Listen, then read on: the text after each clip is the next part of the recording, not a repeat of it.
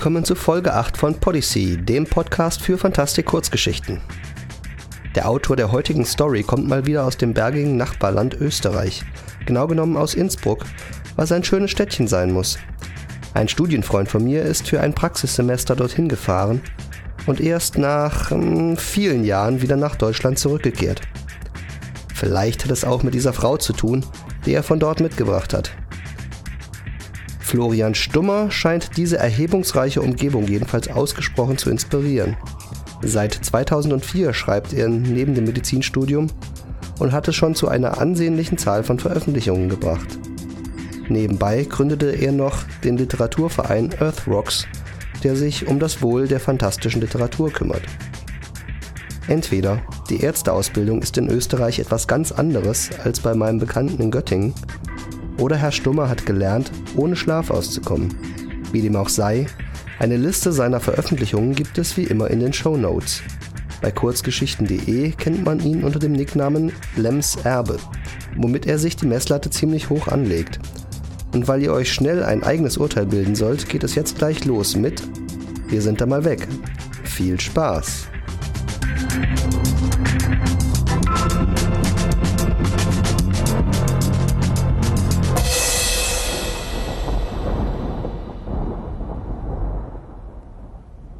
Sind dann mal weg. Von Florian Stummer. Gott war das langweilig, ächzt Sam und lässt sich in den Stuhl neben mir fallen. Der fette Toni wälzt sich schwitzend durch den schmalen Gang des Reiseshuttles, fischt einen Schokoladenriegel aus der Hosentasche und stopft ihn zwischen die glänzenden Bäckchen in den Mund. Mann, oh Mann, oh Mann, oh Mann, der Heimleitung fällt auch nix Intelligentes mehr ein, mampft er vor sich hin. Sein Herz ist so groß wie Fett, und seine Dummheit treibt mir manchmal die Tränen in die Augen. Aber er ist ein gutmütiger Kerl. Ich schaue aus dem Fenster und betrachte noch einmal den Landeplatz der Wilkie Mays Schokoladenfabrik auf dem Mond. Er hat recht. Es ist sagenhaft langweilig gewesen. Da steht eine riesige Maschine in einer Halle und produziert, dank verminderter Schwerkraft, die leichtesten Frühstücksflocken am Markt. Was für ein Schwachsinn. Toni, beweg dich, wir wollen zu unseren Plätzchen, zetert die alte Dora und bohrt ihm ihren Krückstock ins Kreuz.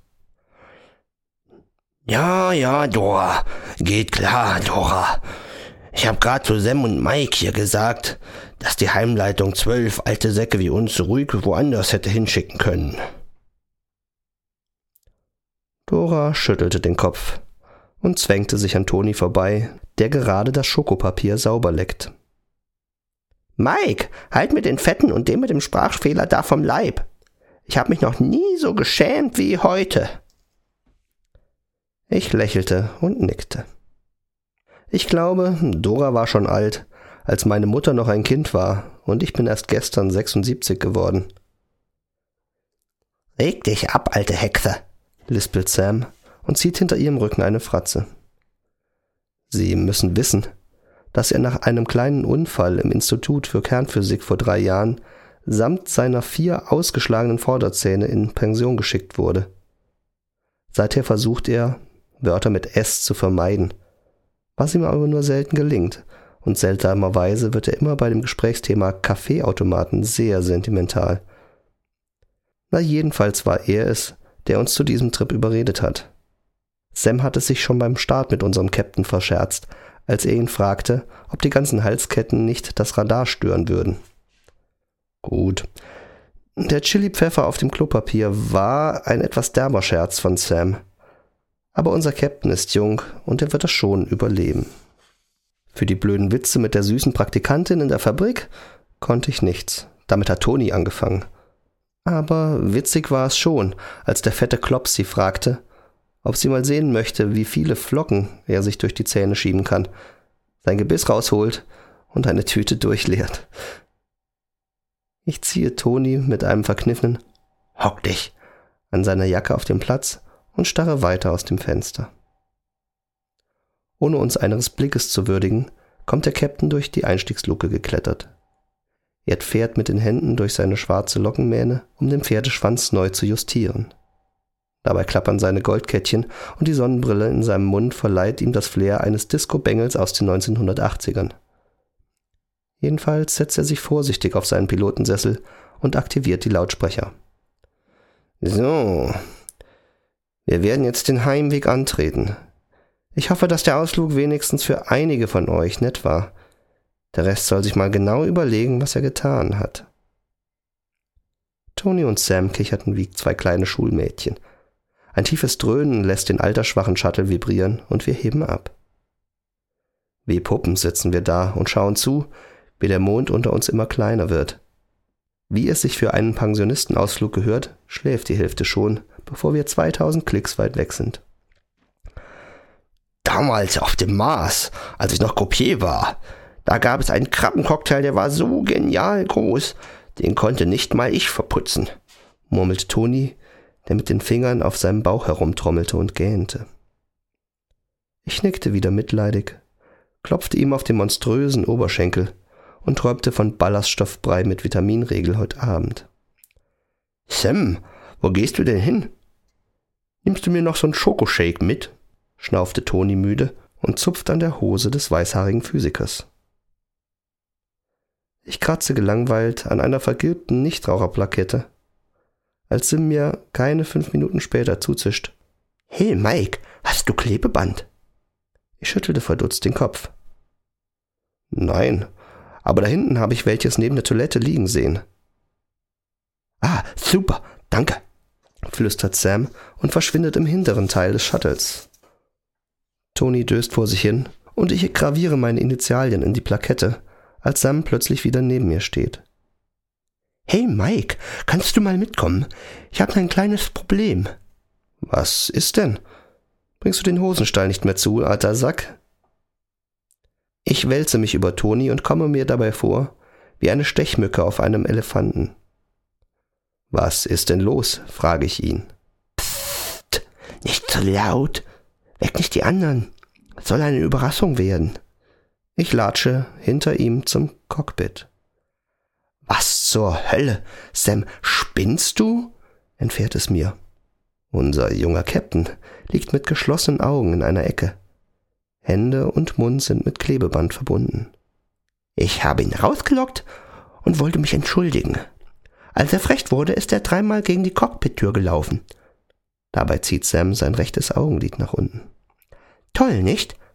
Ich kenne mich jetzt aber mit dem System nicht aus. Du warst doch Pilot, hilf mir. Du bist verrückt, Sam. Wo willst du hin mit dem Ding? Die warten doch zu Hause auf uns, sagte ich und kratzte mich am Kopf. Komm schon. Einmal Mars und Retour. Wie sieht's aus? Dabei leuchteten Sams Augen wie die eines Kindes. Und wenn sie uns erwischen? fragte ich unsicher. Ach was, was sollen die zwölf alten Fürsten wie uns schon tun? Sie könnten unser schönes Sanatorium schließen und uns in ein öffentliches Altersheim stecken, Sam. Denk an den Krabbencocktail. Denk an die Spieltisse und denk an. Und dabei fixierte er mich ganz ernst. An den Flug. In diesem Moment hatte er mich. Das Fliegen. Ich habe es immer vermisst. Okay, aber es ist schon lange her. Ich weiß nicht, ob ich. Ja, ja, ja, ja, mach jetzt schon. Ich klemme mich hinter das Pult und meine Finger fliegen wie von selbst über die Tasten. Es ist himmlisch. Langsam dreht sich der Shuttle und gleitet auf neuen Kurs. Früher mussten wir alles noch von selbst berechnen. Heute gibt es circa 300 Barkensignale, von der Erde bis zum Mars. Man braucht sich nur vom Ping zu Ping zu hangeln und schon ist man da. Einige Kilometer unter uns ziehen die endlosen Transporterkolonnen der großen Konzerne vorbei. Riesige automatische Frachtschiffe, die ihre Ladung zwischen den Planeten hin und her kutschieren. Ein richtiger Mars Highway ist das geworden. Haben wir Musik da? fragt Sam und greift nach dem Mikro. Ich durchsuche die Datenbank, finde aber nur Sachen wie Bee Gees, The Human League und Duran Duran. Der Rest ist Synthipop.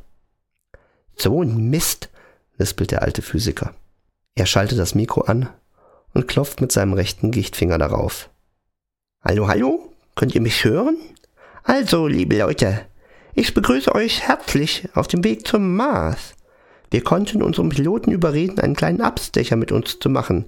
Kramt eure Wertsachen raus. Wir gehen zocken! Sam grinst mich breit an, als im hinteren Schiffsteil ein gewaltiger Jubel ausbricht. Was macht ihr Toten hier? kommt es plötzlich von Hank und Frank, unseren ehemaligen Zirkusartisten, besser bekannt als Fratelli Cabanelli. Was wohl? Wir hauen ab, sagt Sam stolz. Cool, staunen die beiden. Die Shuttlebahn ist leer. Wir haben freie Fahrt. Wie geht das Teil denn so? höre ich es hinter mir schlürfend. Toni, jetzt wird es hier mal langsam echt verdammt eng, fluche ich. Sam hat es sich auf dem Co-Pilotensessel gemütlich gemacht und durchsucht die Habseligkeiten unseres Piloten. Was machen die Mädels? fragt er, ohne sich umzublicken. Dora hat gerade einen Ausschuss gebildet, um das Einsammeln der Wertsachen zu koordinieren, ächzt Toni, der irgendwie in der Tür stecken geblieben zu sein scheint. Und was macht unser Disco-Bubi? hakt Sam nach. Der schaut mich etwas trüb an, kommt es von Toni zurück. Sam, glaubst du nicht, dass er im Frachtraum besser aufgehoben ist? murmle ich und konzentriere mich auf das nächste Signal. Hast recht. Cabanellis, schieb mal Toni zur Seite und dann verstauen wir unsere Dancing Queen, lispelt Sam vor sich hin und packt unseren wimmernden Captain bei den Schultern. Endlich Ruhe. Das sind die schönsten Momente, wenn man mutterseelenallein im Cockpit sitzt. Ein Triebwerk hinter und die Unendlichkeit vor sich. Herrlich. Guck mal, die Kröte hat eine Zigarre hier verstaut. Zwischen Sams Zahnlücken steckt eine dicke Havanna.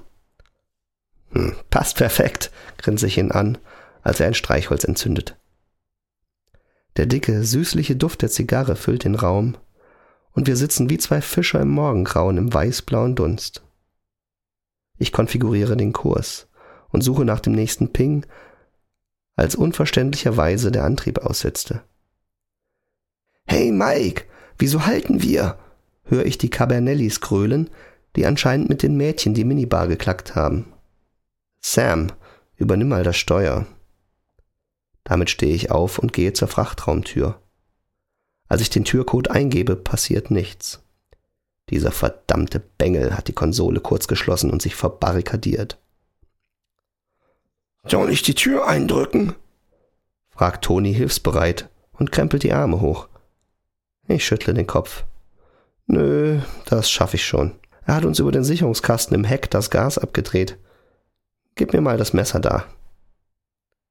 So wie ich es gelernt habe, knipse ich unserem kleinen Captain den Strom im Frachtraum ab und die Triebwerke wieder an.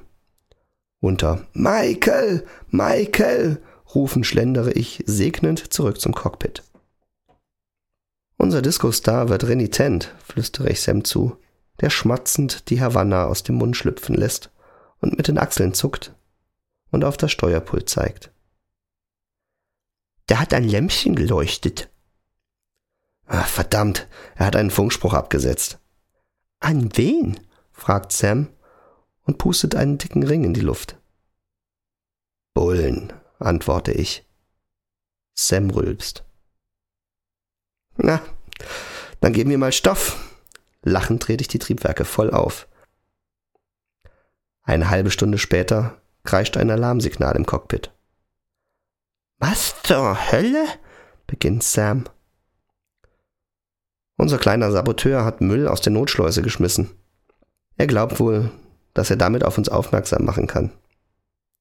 Ich fliege eine kleine Kurve und verglühe mit dem Abgasstrahl ein paar Raumanzüge und leere Kartons, die hinter uns im All schweben. Wir grinsen. Aber was machen wir, wenn die Bullen wirklich kommen? frage ich unsicher. Ach, was? Die Bohr mit dem Finger in dem Hintern. Glaubst du, die interessieren sich für den Notruf eines Reisesattels mitten auf der sichersten Route im Sonnensystem? Die leiten ihn höchstens weiter an das Highway Squad, kicherte der alte Physiker und spielte mit der Datenbank. Hey, guck mal her! Er startete ein paar Programme und hinter uns bricht wieder Jubelgeschrei los. Die gesamte Reisegruppe wird in ein blinkendes Farbspektakel getaucht, als zwei Diskokugeln aus der Decke fahren und eine Nebelmaschine aktiviert wird, während die Musik unseres Captains dazu dröhnt. Eine halbe Stunde später geht der Bildschirm an. Darauf eine verspiegelte Sonnenbrille, die gerade mal das Kinn freilässt. Auf dem Kopf eine Kappe. Scheiße, Bullen. Shuttle Sunrise. Halten Sie bei Ping 232 zur Kontrolle. Ende. Stampft es im Befehlston durch das kleine Cockpit. Sam sieht mich entgeistert an. Von wegen Finger im Hintern, du Idiot, fahre ich ihn an. Na, du wirst doch auch noch einen Trick kennen, oder? kommt es lässig zurück. Mir fällt ein altes Manöver ein, das wir auf der Akademie immer geflogen sind, um mal in Ruhe einen zu kippen. Leute, schnallt euch an. Wir werden eine kleine Rutschpartie machen, sage ich ins Mikro und schiebe den Gashebel nach vorn. Mit einem beschwingten Tralala schieße ich mit dem Shuttle im 45-Grad-Winkel nach unten auf die Kolonne der Frachtschiffe zu. Sam hat seine Zigarre ausgemacht und verkeilt sich mit den Füßen in der Konsole. Du weißt, was du tust? sagt er zögerlich. Ich rase weiter auf einen der großen Pötte zu. Drei kontrollierte Bremsmanöver später hängen wir wie eine Galeonsfigur vor einem der Frachter. Ich schalte den Autopiloten an und entkrampfe meine Hände. Seid ihr verrückt? ächzt Toni hinter mir. Doras Windeln sind voll und bei den Cabanellis kann man nicht mal sagen, wo einer anfängt und der andere aufhört. Wir hängen vor einem Frachter. Die Abstandsmesser sind so konfiguriert, dass unsere Masse nicht auffällt. Ist so, als ob man vor einen Zug gespannt ist, grinse ich genüsslich und greife nach dem Zigarrenstumpel. Hast du Feuer, Sam? Wie auf einer Wolke düsen wir vor dem Frachter auf dem Highway dahin, während über uns zwei Bullengleiter in Richtung Mars rasen. Hast du eine Hand frei?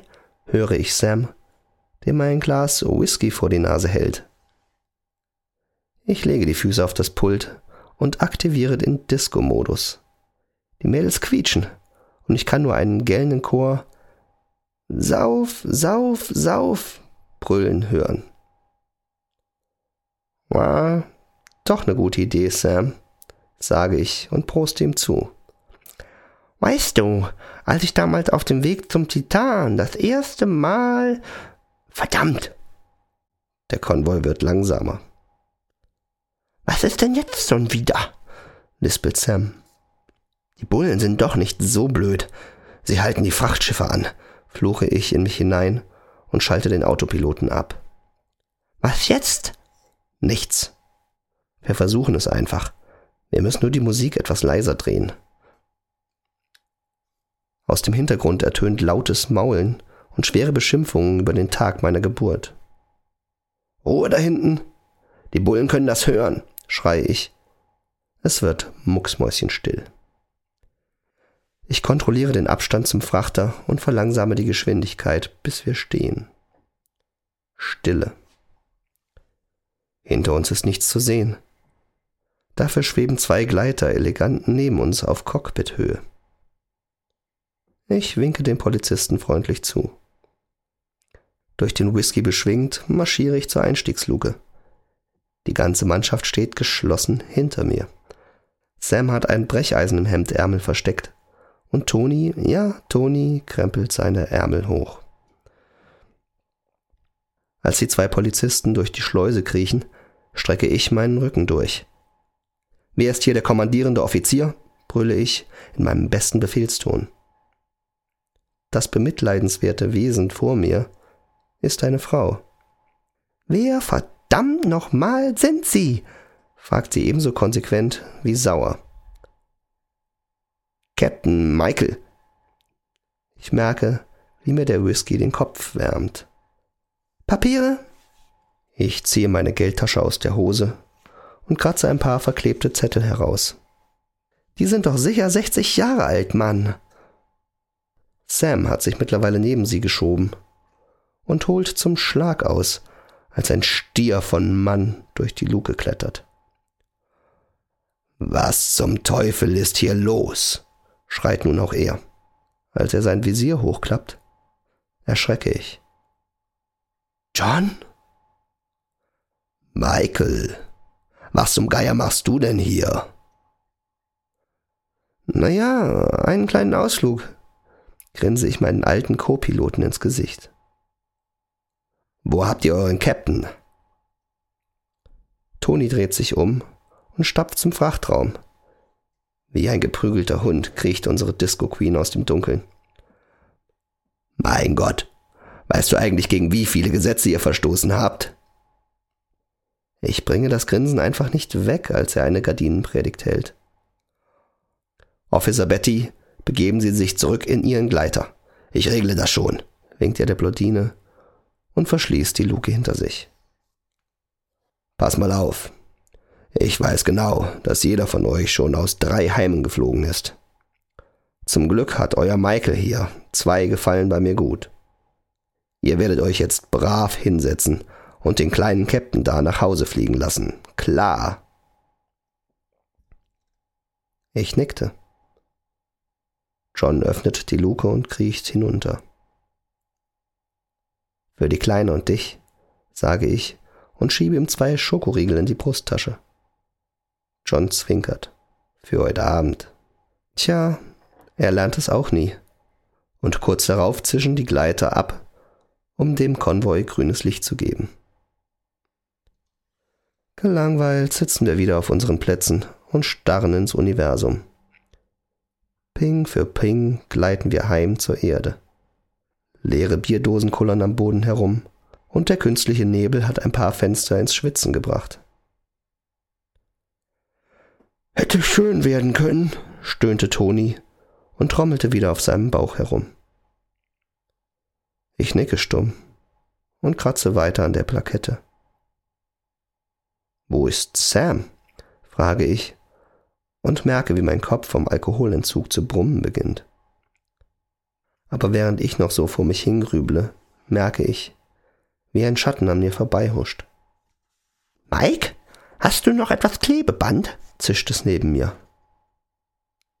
Zehn Minuten später sitze ich wieder am Pult des Shuttles, ein Glas Whisky in der Hand, auf dem Weg zum Mars. Verdammt, was soll's?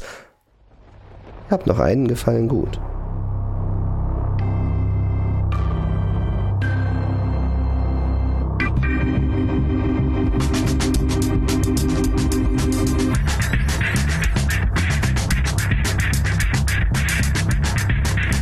Das war's.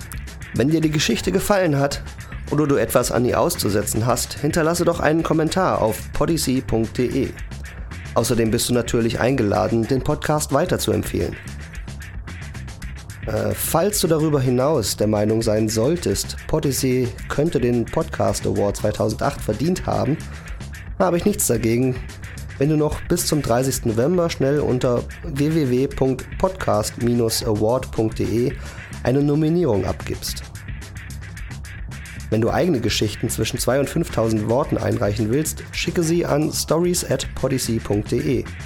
Und wenn du findest, dass Autoren für ihre Leistungen angemessen bezahlt werden sollten, spende entweder via PayPal oder frage mich nach meiner Kontoverbindung.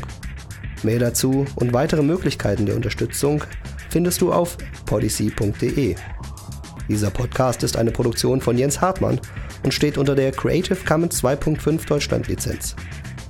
Er darf kostenfrei und unverändert weitergegeben werden. Bearbeitung und Verkauf sind jedoch ausgeschlossen. Die Rechte für die Geschichten liegen bei den Autoren. Bis zum nächsten Mal.